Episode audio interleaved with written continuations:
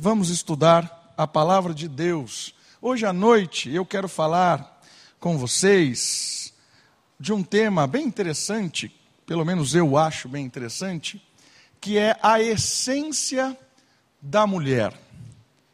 O que é essência? O que essa palavra significa?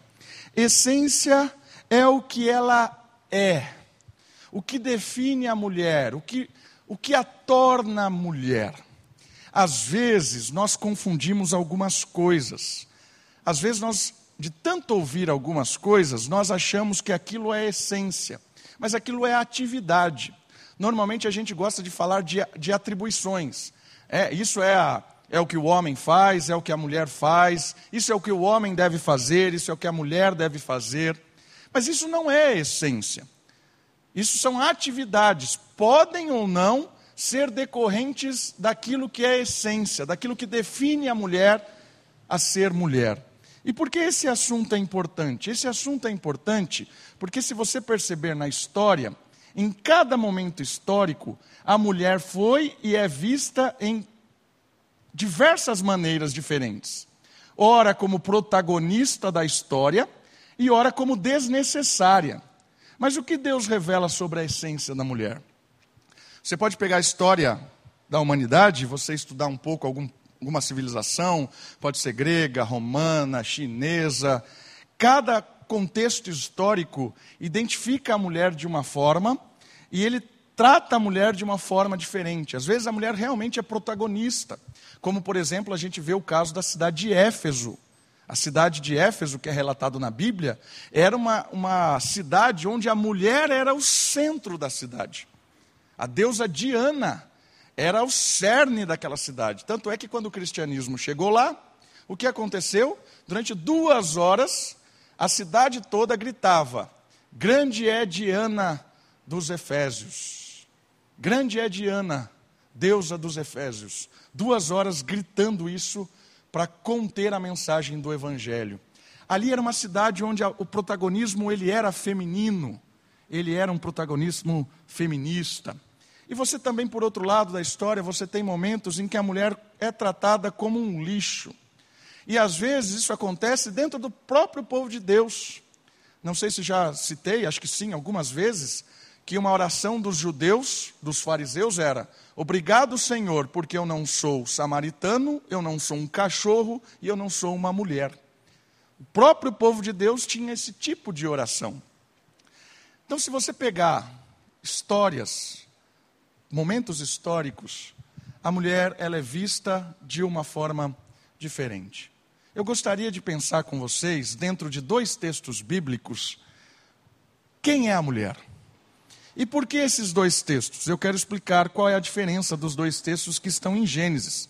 Gênesis é o livro dos começos, é onde Deus decidiu revelar como as coisas começaram a existir, qual é o plano, o projeto dele para cada uma das coisas que ele criou, para cada uma das pessoas que ele criou, dos animais que ele criou. Cada ser criado tem um projeto.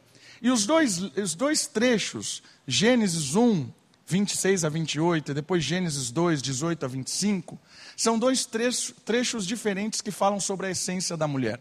No primeiro trecho que a gente vai estudar, ele fala quem é a mulher, qual é a sua essência.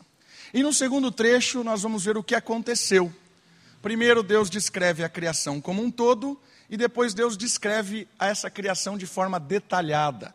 É como se no primeiro capítulo ele falasse assim: Eu criei a humanidade. E no segundo capítulo ele vai explicar como ele cria a humanidade.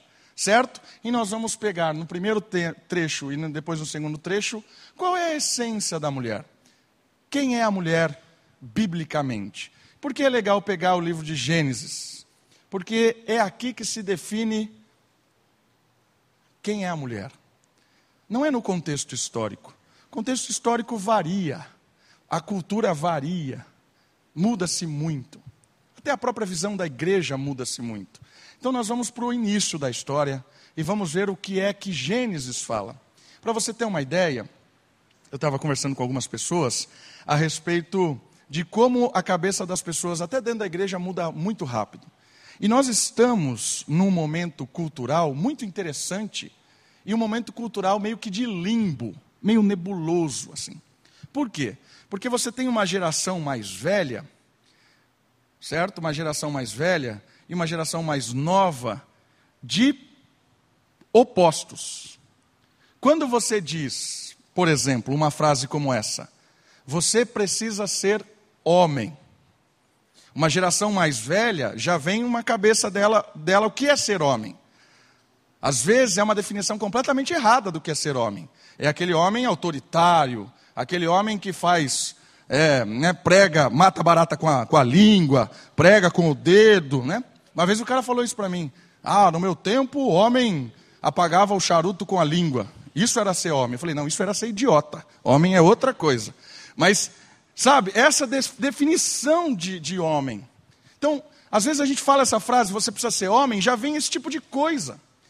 E qual é o outro lado? Nós temos uma geração mais nova que não sabe realmente o que é ser homem, porque está criando um, um andrógeno. Então, você precisa ser homem, essa geração mais nova talvez não tenha ideia do que é ser homem. Talvez não tenha nenhum tipo de, de parâmetro. Então, você percebe que nós temos em pouco tempo duas gerações convivendo juntas, talvez sentadas aqui hoje, com pensamentos opostos, e a mesma frase é entendida de forma diferente. Você precisa ser homem. O mais novo entende assim: eu preciso dar ouvido, ser mais sensível, ser, sei lá, participante, alguma coisa, não sei muito bem. E o mais velho diz assim: não, eu preciso ser macho. Entende como nós estamos numa geração meio complicada? Por isso é importante fazer o que nós vamos fazer hoje: olhar o início o que é ser mulher? Porque talvez eu fale essa frase: a mulher é, e você já vem na sua cabeça a definição. E talvez seja uma definição equivocada. Talvez seja um conceito mais antigo e é um conceito meio estranho de mulher. Talvez um conceito mais novo, também muito perigoso, do que é ser mulher. Por isso eu gostaria de hoje à noite olhar o texto de Gênesis e aprender junto com vocês o que é a essência da mulher. Vamos para o texto? Gênesis capítulo 1, eu quero ler a primeira parte do versículo 26 até o versículo 28. Gênesis 1, de 26 a 28. Primeiro capítulo, descrição da criação. Olha só. Gênesis 1, 26. E disse Deus: façamos, olha o plural, façamos o homem a nossa imagem, a nossa semelhança. Domine ou dominem eles, pode ser plural aqui também, sobre os peixes do mar, sobre as aves do céu, sobre o gado, sobre os animais selvagens e sobre todo animal rastejante que se arrasta sobre a terra. E Deus criou o homem, à sua imagem. A imagem de Deus o criou. Homem e mulher os criou. Então Deus os abençoou e lhes disse: Frutificai e multiplicai-vos, enchei a terra e a sujeitai-a. Dominai sobre os peixes do mar, sobre as aves do céu e sobre todos os animais que rastejam sobre a terra. Eu queria que você percebesse a primeira questão fundamental. A mulher, assim como o homem, é a imagem de Deus. E tem um texto aqui que, se você não olhar ele de uma forma atenta, você confunde as coisas. Por quê? Olha o texto, eu vou projetar para você. Presta atenção no que está escrito aqui. E Deus criou o homem à sua imagem. A imagem de Deus o criou. Se você não estiver atento a esse texto, você vai dizer para mim que só o homem foi criado à imagem de Deus. Mas não é isso que o texto está dizendo. Por quê? Por causa do que vai acontecer na frase seguinte da estrutura do texto homem e mulher os criou. Então, o que quer dizer isso? Deus criou homem aqui no sentido de humanidade. Deus criou a humanidade à sua imagem. A imagem de Deus a criou. Homem e mulher os criou. Homem e mulher são a humanidade. Entende? Então, esse homem aqui em cima não é homem no sentido de homem masculino, é homem no sentido de humanidade. E a primeira questão importante desse texto, que tem a ver com a imagem de Deus, é que a humanidade tem uma essência relacional. O que isso quer dizer? Vamos, em vez de a gente usar a humanidade, vamos usar a palavra homem. Deus criou o homem. O homem tem a imagem de Deus. E esse homem é homem e mulher. Sabe o que isso quer me dizer? Que esse homem, que é homem e mulher, não existe sem ser homem e mulher. Não existe humanidade sem ser homem e mulher. Quer dizer que homem e mulher estão completamente ligados um no outro. A humanidade é homem e mulher e não existe humanidade sem homem e mulher. Isso revela o relacionamento. E isso revela uma coisa muito interessante da imagem de Deus. Olha só o versículo 26. Façamos o homem à nossa imagem, conforme a nossa semelhança. Qual é a imagem do Deus que usa até o plural? É um Deus trino. Deus não existe por si, Deus existe por ser trino. Não tem como existir um Deus relacional que se relaciona se não tem com quem ele se relaciona. Por isso o nosso Deus, ele é um Deus trino. Ele não é um Deus unitário, único. Ele é um Deus único no sentido de ser o único Deus, mas ele é trino em essência. Ele é um ser que se relaciona eternamente, Pai, Filho e Espírito. E não existe Deus sem a Trindade. Isso quer dizer que não existe, não existe homem sem mulher. Não existe mulher sem homem. A humanidade foi feita relacionalmente.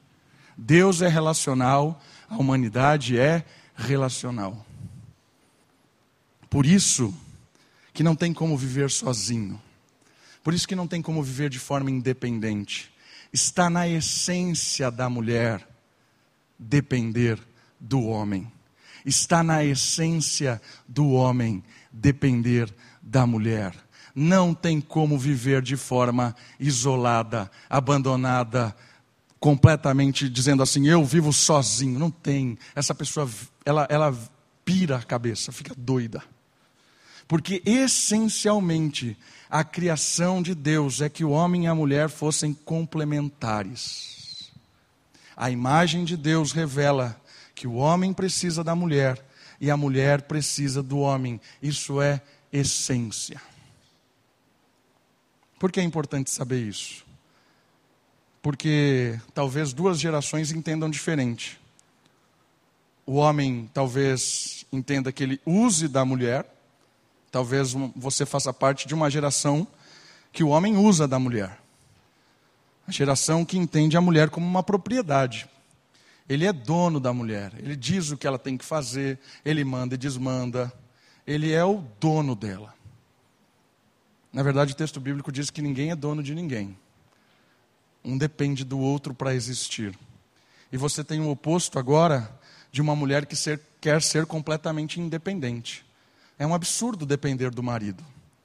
Talvez você, moça, tenha escutado isso constantemente na faculdade. Eu quero ser independente, quero lutar pela minha vida, eu quero ser financeiramente independente, não quero depender de homem nenhum. Talvez eu arrume alguém para dividir dívidas, né? compartilhar uma casa, aí a gente divide, faz um contrato ali, vive junto. Mas eu quero ser eu mesma, completa independência. Queridos, isso não existe biblicamente. Biblicamente, Deus formou um casal na essência do homem e na essência da mulher. Eles são complementares. E não existe missão de Deus para a humanidade sem o complemento. Primeira coisa que a imagem de Deus nos revela é que homem e mulher que têm a imagem de Deus são complementares, dependentes um do outro. Uma outra questão importante que o texto nos revela sobre a imagem de Deus é que ela traz consigo essa questão chamada domínio. Versículo 26 diz assim: Dominem eles, ou domine ele, esse homem que é homem e mulher. Lembra da estrutura do texto?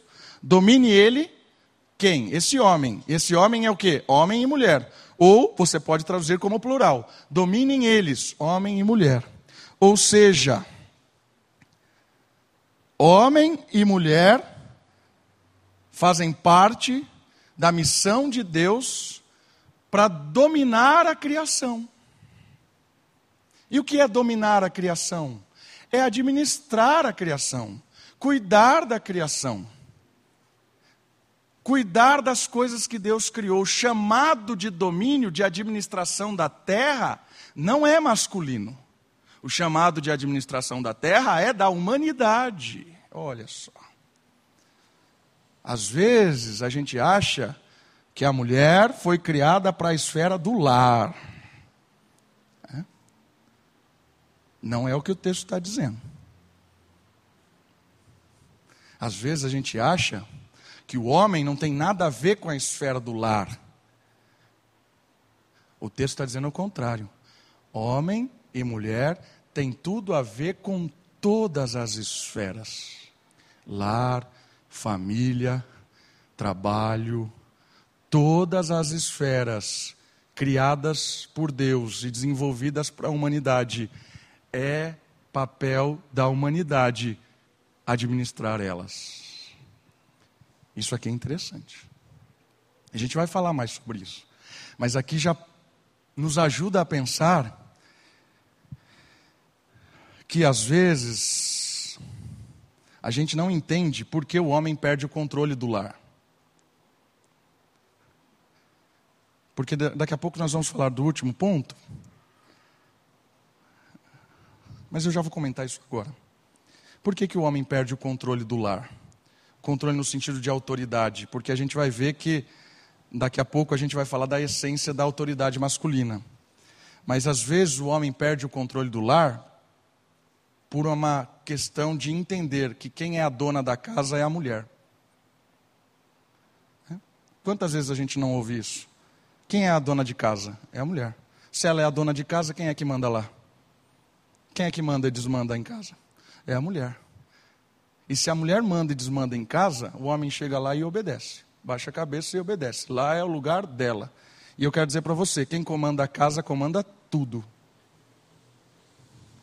Homens que não entendem o papel deles dentro de casa estão colocando a mulher, expondo a sua mulher a uma função completamente equivocada.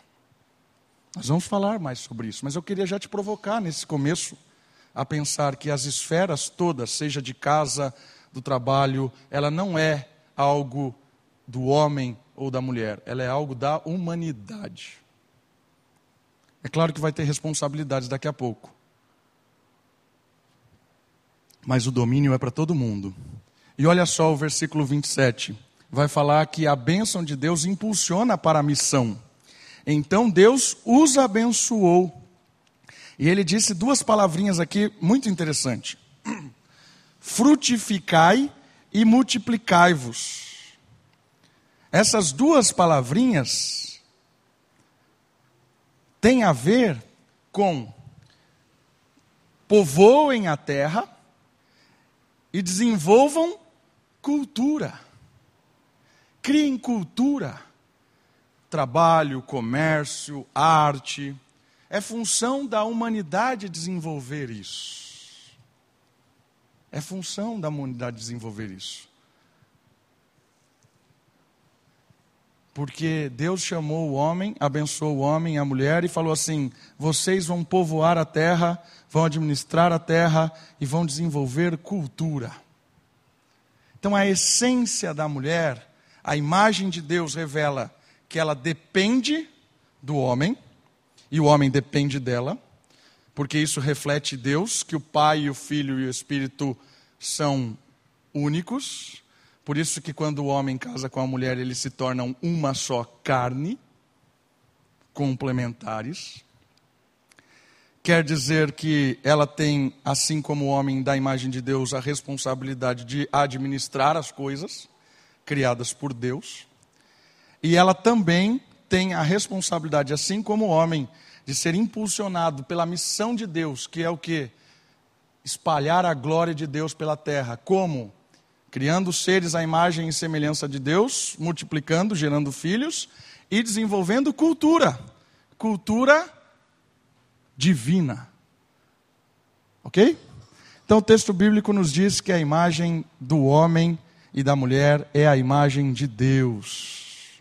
Tem a ver com domínio, tem a ver com administração, tem a ver com cuidado, tem a ver com quem Deus é, tem a ver com a missão de Deus. O outro texto vai nos ajudar a pensar em outras questões importantes. Então vamos comigo, vamos pular lá para o 2,18 agora. 2,18. Vamos desenvolver esse pensamento. Agora vamos falar da essência mais específica da mulher. Olha só o 18. 2,18. Disse mais o Senhor Deus: Não é bom que o homem esteja só. Eu farei uma auxiliadora que lhe seja idônea. E olha só a história agora. E o Senhor Deus formou da terra todos os animais do campo, de todas as aves do céu, e trouxe ao homem. Imagine essa cena: o homem lá vendo e Deus trazendo os animais para ver como lhes chamaria. E o nome que o homem desse a cada ser, esse seria o nome deles. Assim o homem deu os nomes a todo o gado, às aves do céu e a todos os animais do campo. Mas não se achava uma auxiliadora idônea para o homem. Então o Senhor Deus fez cair um sono pesado sobre o homem, e este adormeceu. Tomou-lhe então uma das, uma das costelas e fechou a carne em seu lugar. E da costela que o Senhor Deus lhe havia tomado, formou a mulher e a trouxe ao homem. Então disse o homem: Esta é agora osso dos meus ossos, carne da minha carne. Ela será chamada mulher, porque porquanto do homem foi tomada. Algumas questões importantes. A primeira palavra que aparece falando da mulher é que ela foi criada para ser auxiliadora. O que significa auxiliadora? É uma palavra difícil de traduzir. Deixa eu ler primeiro aqui e depois eu quero comentar. Olha só, o termo usado aqui é, foi escrito em hebraico. Para auxiliadora é ezer um dos vocábulos mais comuns para o próprio Iavé, para o próprio Deus. Por que, que é difícil de traduzir esse verbo? É, esse verbo, às vezes ele é um substantivo, mas às vezes ele é um verbo. Por que, que é difícil traduzir esse vocábulo? Porque não tem uma palavra em português que mostre claramente o que significa exer. Mas existe outras palavras? Me explica um pouco isso em português. Vou explicar isso em português para você entender. Nós temos em português uma palavra saudade. Todo mundo aqui sabe o que é saudade. Sentir saudade. Agora traduza isso para o inglês. Não tem uma palavra que mostre o que é saudade. Você vai ter que explicar saudade com um monte de outras palavras. Porque saudade é uma palavra nossa, do nosso cotidiano, da nossa história. Você não precisa ficar explicando para alguém o que é sentir saudade. Mas talvez se um gringo sentar na sua frente e você falar para ele que está com saudade, e ele vai pedir para você traduzir isso. Não tem uma palavra em inglês que significa saudade. Entende? Em hebraico é a mesma coisa. Ezer é uma palavra que em português é difícil de dizer o que ela significa. Então você tem algumas traduções bíblicas tentando adequar ela. Aqui foi traduzida na minha como ajudadora, foi traduzida em algumas como auxiliar. Eu gosto da palavra auxiliadora. Mas olha só o detalhe dessa palavra. A palavra auxiliadora, que é em hebraico ezer, é uma palavra que é usada para o próprio Deus, o Deus de Israel. Por exemplo, no Salmo 33, 20. Como que essa palavra é usada para Deus? A palavra é usada assim: e Deus é auxiliador de Israel. O próprio Deus é auxiliador de Israel. É assim que aparece essa palavra. Logo, a passagem, ele valoriza a mulher em lugar de desmerecê-la. Porque às vezes a gente olha ali auxiliadora, ajudadora, é, dá a ideia de secretária, de ajudante. Né? Deus criou a mulher para ficar servindo o homem, para ser alguém que é uma tipo de, de secretária do lar. Né? Mas não é essa a ideia. A ideia valoriza a mulher e não desmerece ela. Ela é apresentada numa posição privilegiada, como. Agora escuta isso aqui. Agente de Deus na vida do homem. Auxiliadora significa o seguinte: auxiliador para Deus significa assim: sem Deus, Israel jamais conseguiria fazer a sua missão. Deus auxilia Israel, porque sem Deus Israel não cumpre a missão. Agora vamos aplicar para esse texto. O homem não cumpre o projeto de Deus para ele sem a mulher. É essa frase. Ela é agente de Deus na missão do homem. Ou seja, auxiliadora quer dizer que a mulher ela é fundamental para complementar o ser o homem. Ela é auxiliar que sem ela o homem não realiza a sua missão. Sem ela a família não anda. Não adianta o homem querer pegar as coisas nas costas e puxar. Sem o auxílio da mulher, o lar se destrói. É aquilo que Provérbios está recheado de texto, dizendo que a mulher insensata, ela derruba o lar. Por quê? Porque ela é essencial para que a missão da família aconteça. Percebe como essa palavra auxiliadora mostra que a essência da mulher ela está completamente ligada ao, ao, ao homem. Está ligada no sentido de que ela é essencial para o projeto. Ela é essencial para o homem.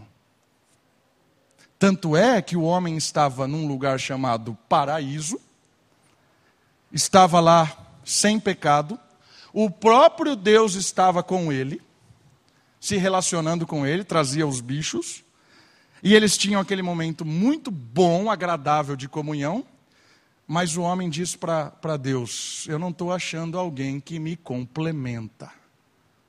Eu não acho alguém que é auxiliador. Porque eu olho aqui os animais, todos eles têm auxiliadora, mas eu não tenho. E Deus fala para ele assim: realmente não é bom que você esteja só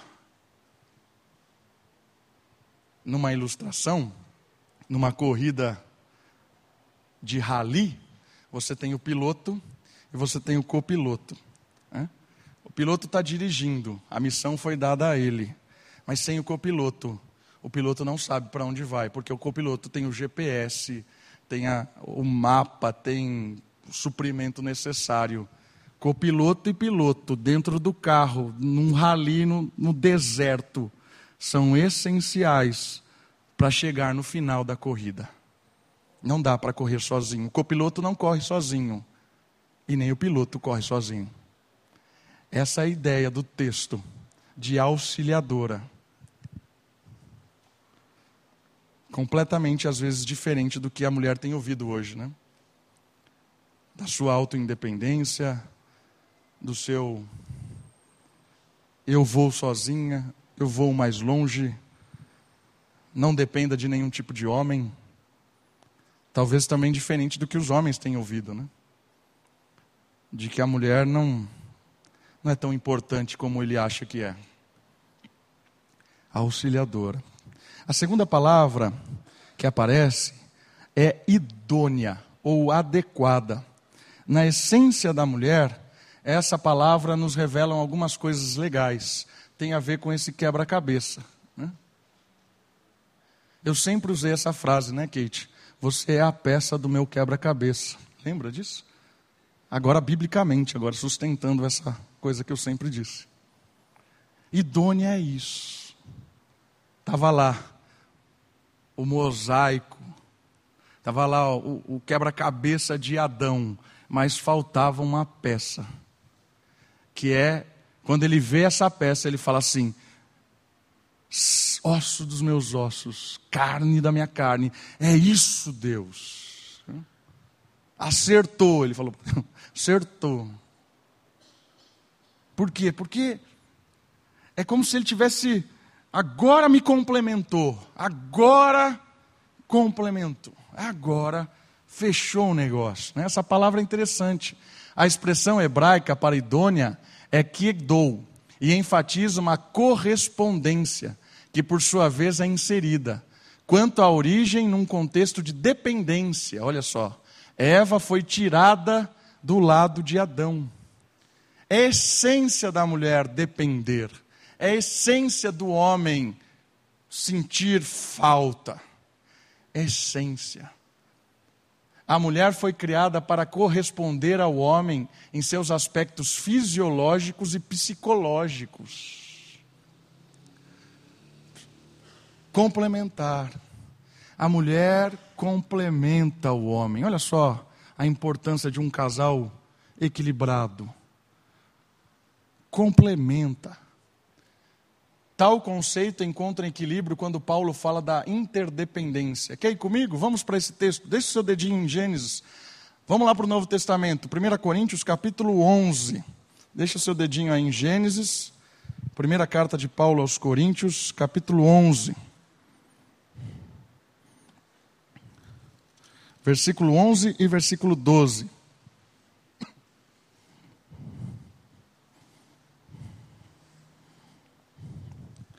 No Senhor, porém, nem a mulher é independente do homem, nem o homem é independente da mulher. Pois, assim como a mulher veio do homem, assim também o homem nasce da mulher. Mas tudo vem de Deus. Idônea significa interdependência, significa que se complementa. E o último, última palavra que eu quero destacar é a palavra da submissão criacional. A submissão, às vezes, algumas pessoas acham que a submissão ela é consequência do pecado. Então foi porque houve o pecado que a mulher se tornou submissa ao marido. Mas não é isso. A submissão faz parte do projeto de Deus. E olha só, eu queria que você olhasse para isso nesse texto de Gênesis que nós estamos voltando, no versículo em que o homem dá o nome para a mulher, que é o versículo 23. Esta é agora osso dos meus ossos, carne da minha carne, e ele diz assim: ela será chamada mulher. Olha que legal isso. O nome dado à mulher é Isha, hebraico, Isha. É uma, paranoma, uma paronomásia, que é um jogo de som, fonética. Isso é uma figura de linguagem, é uma fonética. Eu vou explicar isso. Muito criativa, pois o som sugere a ideia de derivação do homem, que é Ishi. Então, olha só: homem em hebraico é Ishi, mulher em hebraico é Isha. Sabe o que significa? Que a mulher vem do homem. E a ideia do nome mulher é que ela está debaixo da autoridade do homem. Ishi, Isha. Essa é a ideia do jogo de palavras que Deus faz aqui no hebraico. O nome que ela ganha é um nome de complementar, é um nome de que ela está abaixo da autoridade do marido. Ela está abaixo da autoridade. Não quer dizer que ela está abaixo no sentido de imagem e semelhança, ela é igual ao homem, igual ao homem e mulher são iguais. Não quer dizer que o homem vive só. Tudo isso que a gente falou antes é importantíssimo para a gente chegar à submissão. Porque a submissão não é de essência, não quer dizer que ela. Não é de essência, não, não é de importância. Não quer dizer que ela é menor que o homem. Não quer dizer que Deus tem uma missão menor. Não é isso. Quer dizer que ela está debaixo da autoridade do marido.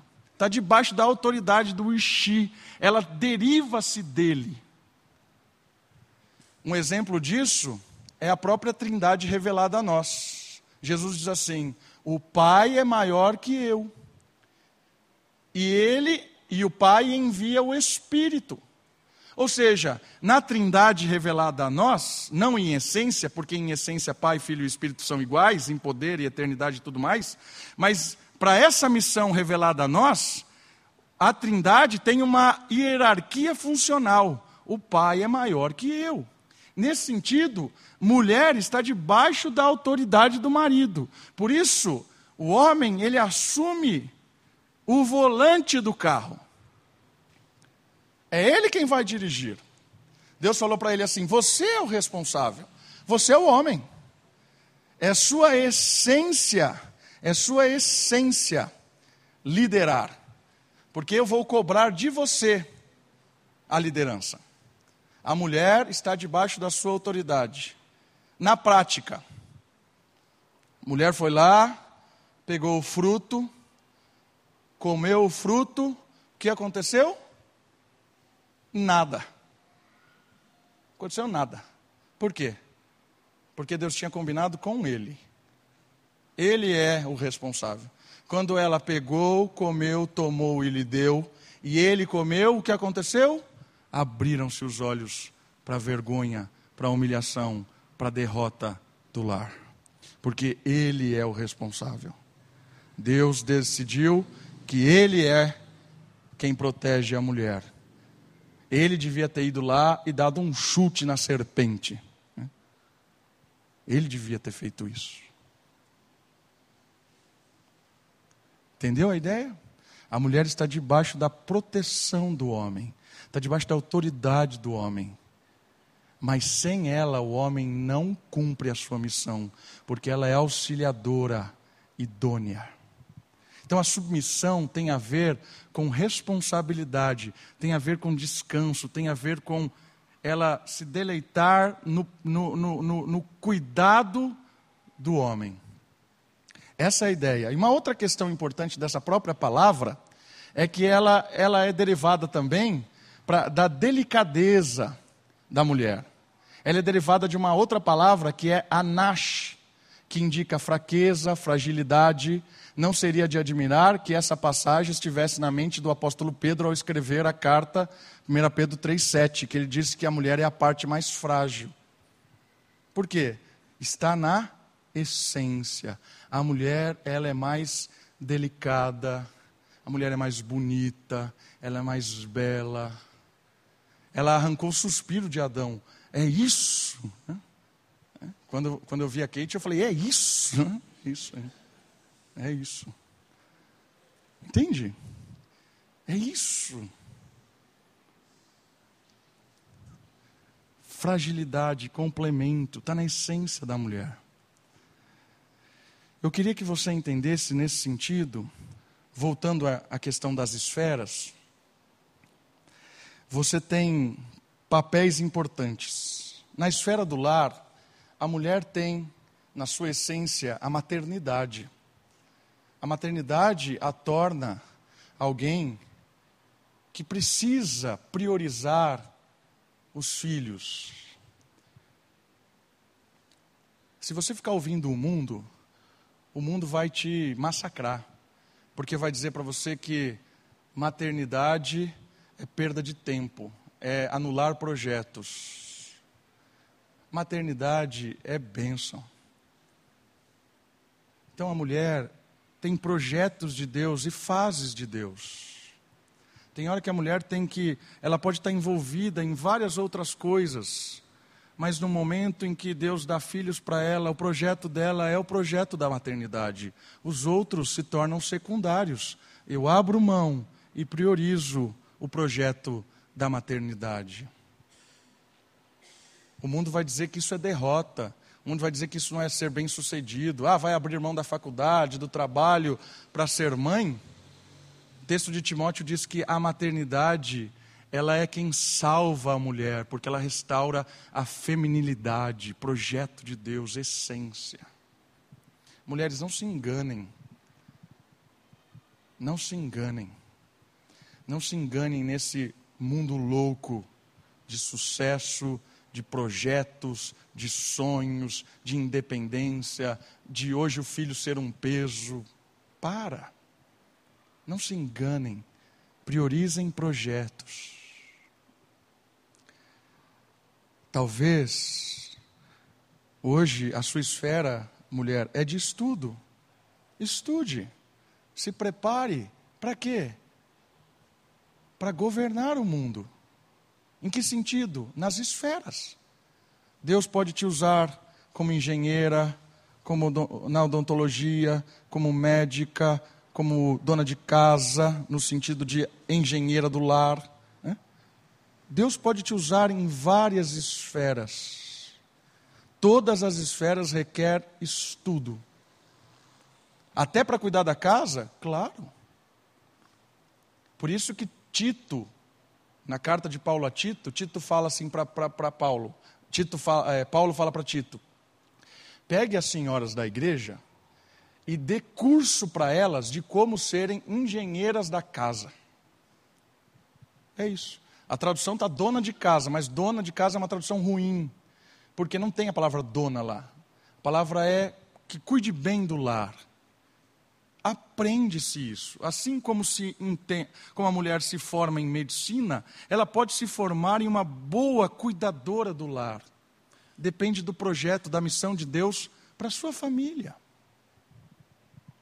Não caia na pressão do mundo, na pressão social e às vezes na pressão da igreja, que quer ditar para você o que você tem que fazer.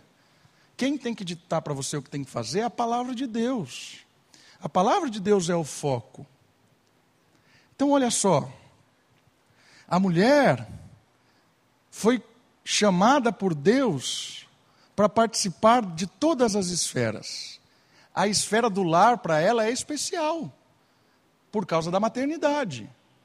Ela é a mãe da casa. É especial por causa disso. Ela deve ser boa cuidadora da casa, sem dúvida. Mas olha o oposto, como é complementar. O homem não pode se omitir. Por quê? Porque de quem é a responsabilidade da esfera do lar?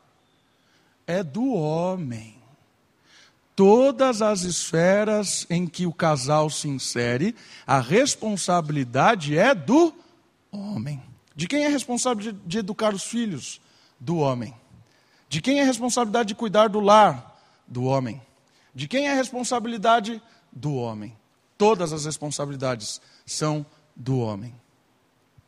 Está entendendo, mulher, como o seu papel é importante complementar como o seu papel no sentido de essência é complementar. Maridos, se você não entender isso, se você jogar a casa nas mãos da mulher, você vai acabar com ela, com a sua mulher e com a sua casa.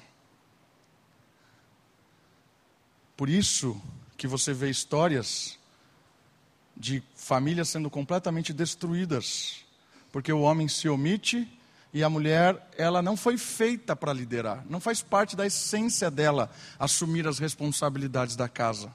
Às vezes ela tem que fazer isso, ou porque ela ficou viúva, ou porque algum motivo o marido foi embora, ela, ela tem que fazer isso, ela faz na raça isso, graças a Deus, pela luta dessas mulheres valentes que levam a, a casa nas costas. Mas se o marido está ali, é responsabilidade do marido. É o marido quem tem que cuidar do lar. Responsável. É claro que a mulher está ali participando, organizando, mas não se omitam, homens. Não faça como Adão fez. Adão deixou a mulher comer, pegou e comeu. Às vezes o homem vai lá, a mulher está fazendo tudo errado, e o homem pega e come. Sabe quem fez isso também na Bíblia e usa o mesmo termo? Pegou, tomou e lhe deu. Sabe quem fez isso? Abraão. O mesmo terminologia bíblica. Ele pegou Agar, tomou. Não, Abraão não. Sara. Ela pegou Agar, tomou e deu a Abraão. E Abraão aceitou ter filhos com Agar. É a mesma terminologia de Gênesis. Eva foi lá, tomou o fruto, comeu e deu a Adão. E Sara faz a mesma coisa. Ela vai lá, assume a responsabilidade da casa. Eu vou dar um jeito nesse Deus que não dá filho para nós. Pegou a, a, a, serva, que era Agar, tomou, mesma expressão, expressão bíblica, e deu ao marido. E o marido foi lá e fez o que ela mandou fazer. De quem é a culpa? do marido. Entende? Mulheres, dê um chacoalhão no seu marido. Fala para ele assumir a responsabilidade da sua casa. Homens, assumam. Assumam a responsabilidade de cuidar da sua casa, de proteger o seu lar, de abençoar a sua casa. O texto bíblico nos mostra uma submissão no sentido de que a mulher está debaixo da autoridade do marido, em casa, no trabalho, em todo lugar. Na igreja, o homem está responsável pela sua casa, pelo seu lar. Por último, quero terminar com algumas dicas práticas em Provérbios. Terminar com Provérbios. Provérbios capítulo 31. Vamos lá comigo e a gente vai terminar? Provérbios capítulo 31.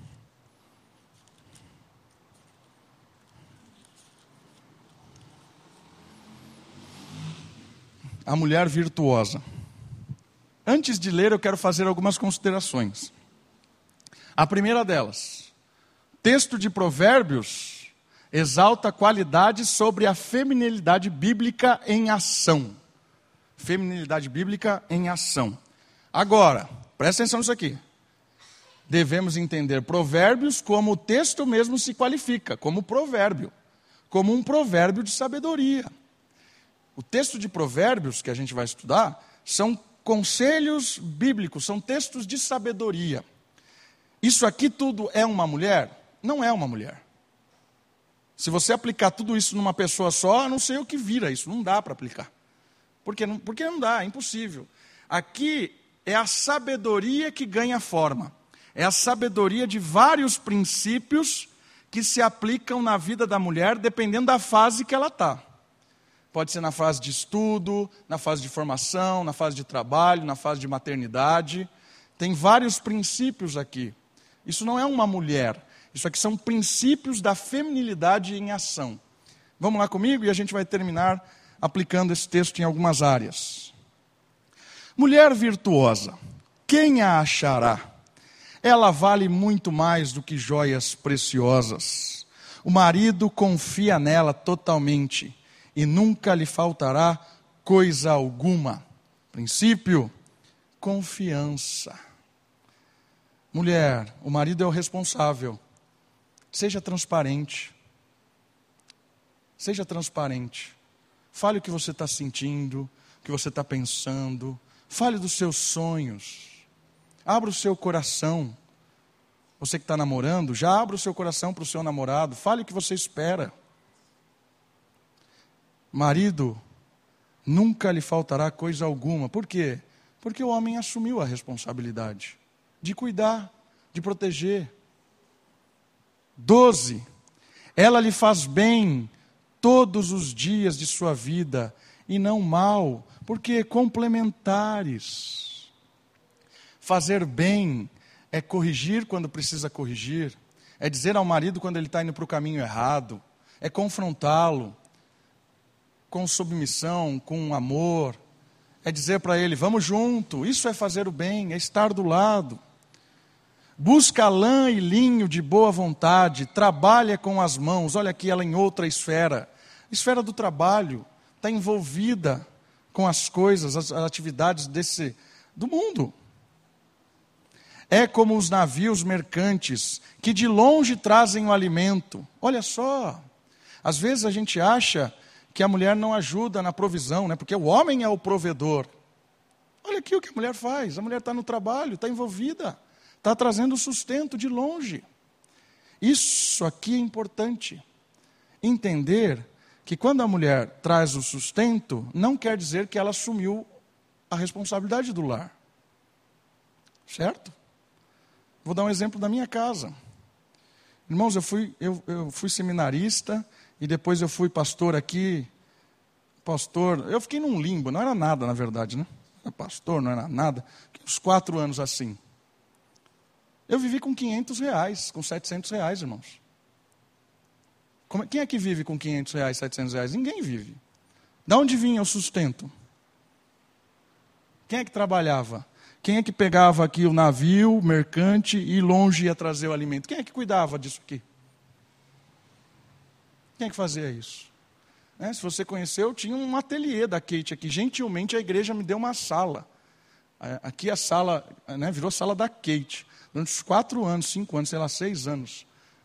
Tudo que ela tinha de trabalho ali. Quem é que era o provedor da casa financeiramente? Deus. Era Deus. Agora, como ele mandava o dinheiro? Às vezes era pela Kate, às vezes era por mim. Mas era Deus o provedor. Não é homem e a mulher que é o provedor, é Deus. Às vezes é o homem que traz, às vezes é a mulher que traz. Mas isso não quer dizer que eu me escondo debaixo da autoridade dela. Não, eu cuido da autoridade, eu protejo o lar, eu sou quem cuida. Certo? Avalia um campo, olha o 16. Avalia um campo e compra planta uma vinha com a renda de seu trabalho. Olha só, é investidora, empreendedora. Dedica-se com determinação e se esforça. Percebe que seu ganho é bom e de noite a sua lâmpada não se apaga. Com as mãos segura o fuso e com os dedos pega a roca. É generosa com o pobre. Sim, ajuda o necessitado. Olha só que interessante. Mulheres, vocês são fundamentais porque vocês são sensíveis e percebem a necessidade, muitas vezes, que os homens não estão percebendo de pessoas. Quando vem a neve, não se preocupa com a sua família, pois todos estão bem agasalhados. Olha só, princípio de cuidar da casa. Faz cobertas para si mesmo, seu vestido é de linho fino, de púrpura. Seu marido é respeitado no lugar do julgamento, quando se assenta entre os anciões do povo, ou seja, ela complementa o marido, ele é bem visto na cidade por causa da mulher, e a mulher é bem vista na cidade por causa do marido, testemunho dessa casa. Faz vestido de linho e os vende, fornece cinta aos comerciantes, força e dignidade são seus vestidos, não se preocupa com o futuro, abre a sua boca com sabedoria, e o ensino da benevolência está na sua língua. Mulheres sábias, mulheres que falam coisas sábias. A mulher fala mais que o homem, né? isso é um fato, né? isso não é uma piada. Né? Tem, tem alguns estudos que dizem que a mulher fala 3 mil palavras mais que o homem. Né? É verdade. Mas olha só, fale com sabedoria, com benevolência, edifique na sua fala, né? administra os bens de sua casa e não se entrega à preguiça. Olha só, princípio do lar, que cuida bem da sua casa, administra bem o lar, é uma pessoa que se dedica. Seus filhos se levantam e a chamam bem-aventurada. O marido também a elogia, dizendo: Muitas mulheres agem de maneira virtuosa, mas tu superas a todas. A beleza é enganosa e a formosura é vaidade, mas a mulher que teme o Senhor, essa será elogiada. O temor do Senhor é o princípio da sabedoria. Que ela seja recompensada por seu esforço e seu trabalho elogiado em público. Terminando, isso não é uma única mulher, tá bom? Se você achar que isso é uma única mulher, você querer ser isso aqui, você fica louco. Porque aqui são dezenas de princípios em várias áreas na esfera do trabalho, na esfera da família, na esfera do casamento, na esfera do cuidado com os filhos, em várias esferas tem princípios de sabedoria, onde a essência da mulher, a feminilidade da mulher, ela é expressa com o caráter de Deus, com a ação de Deus. Mulheres, vocês são bênção na igreja. Vocês são fundamentais na igreja. Vocês são importantíssimo, importantíssimas na caminhada da comunidade. Vocês fazem parte da comunidade. Por isso que os homens precisam assumir a responsabilidade também na igreja, mas entender que sem as mulheres não anda o trabalho, porque sem as mulheres não anda o mundo. O mundo foi criado por Deus para que o mundo andasse com homens e mulheres trabalhando de forma complementares para a glória dele. A essência da mulher é imagem de Deus, auxiliadora do homem, idônea ao homem, submissa e que emana virtudes para a glória de Deus. Vamos orar? Abaixe sua cabeça, feche os seus olhos, olha o Senhor, Louve ao Senhor pela sua esposa. Jovens, ore por uma mulher virtuosa, quem a encontrará? Mulheres, clame ao Senhor para que dê entendimento na, na fase da vida que você está vivendo hoje, seja no trabalho, na família, como ter sabedoria de abrir mão, muitas vezes, de alguma coisa que está tá emperrando, às vezes precisa deixar com que o marido também assuma a responsabilidade. Você que é mulher viúva, divorciada, está só, ore ao Senhor para que Ele seja o seu auxiliador, como Ele é o de Israel. Entregue a sua vida, a sua, a, a a sua emoção, o seu sentimento no coração, de, eh, no coração para Deus. Entregue ao Senhor, ore a Ele.